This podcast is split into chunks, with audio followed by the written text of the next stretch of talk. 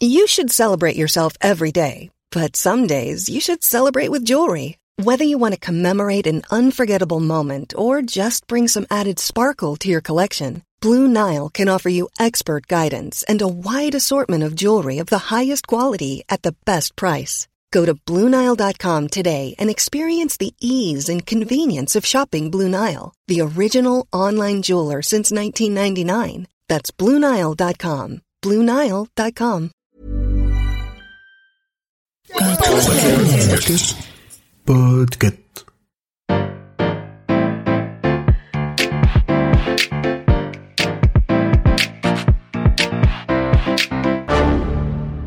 Bonjour, vous avez choisi la réponse D, mais d'abord écoutez la question.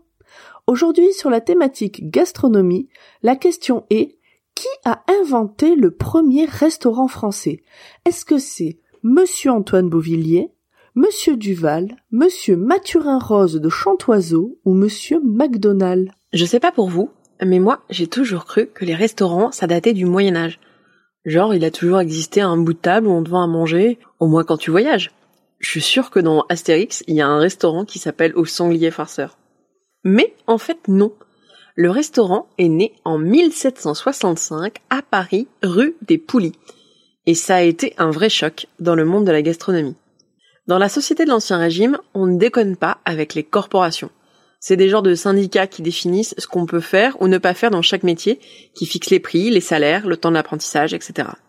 Et dans le secteur de la bouffe, il y a plusieurs métiers possibles. On peut être cuisinier traiteur, et là l'émission ça va être préparer des banquets et des festins, servir de la viande entière, ainsi que de la viande en sauce et des ragoûts. Mais le cuisinier traiteur ne peut pas faire de pâté ou de tourte. Ça, c'est le job du pâtissier. Autre option, être aubergiste. Mais dans ces cas-là, tu sers un seul plat à heure fixe et tout le monde mange sur la même grande table, comme dans les restaurants bobos du 21e siècle. Enfin, on peut être aussi tavernier, mais là, tu ne sers que du vin.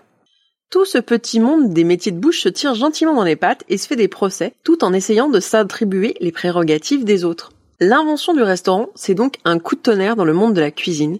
C'est la première fois qu'on a une carte, donc qu'on choisit ce qu'on mange, qu'on sait à l'avance combien ça coûte, et qu'on peut manger quand on veut, et surtout qu'on peut manger tout seul et pas sur une table commune. C'est aussi le triomphe du service à la russe, c'est-à-dire à l'assiette, alors que dans le service à la française, on apporte tous les plats, qui sont souvent spectaculaires, genre euh, des faisans entiers, sur la table et on fait la découpe devant les convives. Le grand avantage du service à la russe, c'est qu'enfin, on peut manger chaud. Mais qui est donc le génie qui a inventé le premier restaurant? Eh bien, c'est monsieur Boulanger, aussi connu sous le nom de monsieur Mathurin Rose de Chantoiseau. Il porte plusieurs noms et il n'est pas spécialement gastronome. C'est plutôt un genre d'économiste qui s'intéresse aux réformes de l'État. Son restaurant porte sur son enseigne une phrase en latin qui est un genre de blague biblique qu'on peut traduire par Venez à moi, vous dont l'estomac souffre, et je vous restaurerai. C'est une parodie de l'évangile de Matthieu.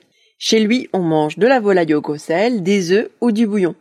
Visiblement, sa serveuse est jolie, en tout cas, c'est ce que disent Récif de la Bretonne et Diderot. La spécialité de Rose Chantoiseau, c'est le pied de cochon sauce poulette, une préparation à base de jaune d'œuf, de champignons, de jus de citron et de persil, mais cette nouvelle recette va faire débat. Un vrai gros débat crucial. Est-ce que la sauce poulette est une sauce? Si c'en est une, ce serait une violation des prérogatives des traiteurs. Mais on pourrait aussi dire qu'il s'agit juste d'un nappage d'une viande déjà cuite. Dans ce cas-là, la victoire serait pour Rose et pour les autres restaurateurs. En 1766, la question agite toute la Cour de justice du Parlement de Paris qui, pour y répondre rigoureusement, fait de nombreuses dégustations et finalement elle tranche pour le nappage.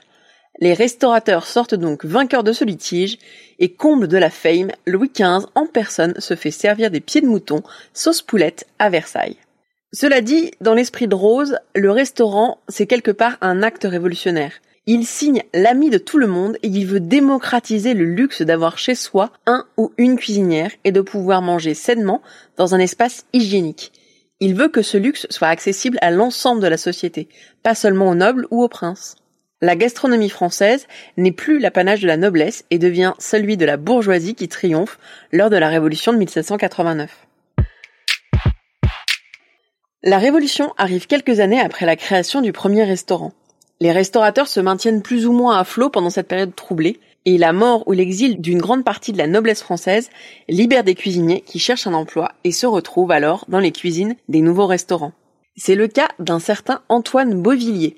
Il a d'abord travaillé pour le comte de Provence, puis il le quitte pour ouvrir son établissement en 1782. Ça s'appelle la Grande Taverne de Londres. Sa spécialité, c'est la cuisine anglaise. Ouais, je sais, ça surprend. Mais à la fin du 18e, l'Angleterre est à la mode, et surtout les brasseries un peu huppées de Londres. Beauvillier, avec sa réputation de grande gueule, attire essentiellement les convives étrangers. Il flatte les clients, vient en salle, les conseille. C'est plus un maître de cérémonie qu'un cuisinier. Et en plus, il soigne le décor de son restaurant. Chez Beauvillier, tout le monde se sent important, presque autant que le comte de Provence. Et le troisième larron que tu m'as cité, Monsieur Duval, qu'est-ce qu'il a inventé? Vers 1860, il a créé avec son fils un type de restaurant particulier, les bouillons. Il recycle des morceaux de viande qu'il ne vend pas dans sa boucherie sous forme de bouillon ou de plats simples et il les vend dans des établissements d'un nouveau genre, propre et clair. Il crée la première chaîne de restaurants à petit prix dans Paris avec plus de 15 restaurants. Et ce type d'établissement existe toujours dans la capitale. Comme quoi, manger au restaurant, c'est aussi faire de la politique et de l'histoire. Bravo, c'était la bonne réponse. Pour aller plus loin sur ce sujet, retrouvez les sources en description.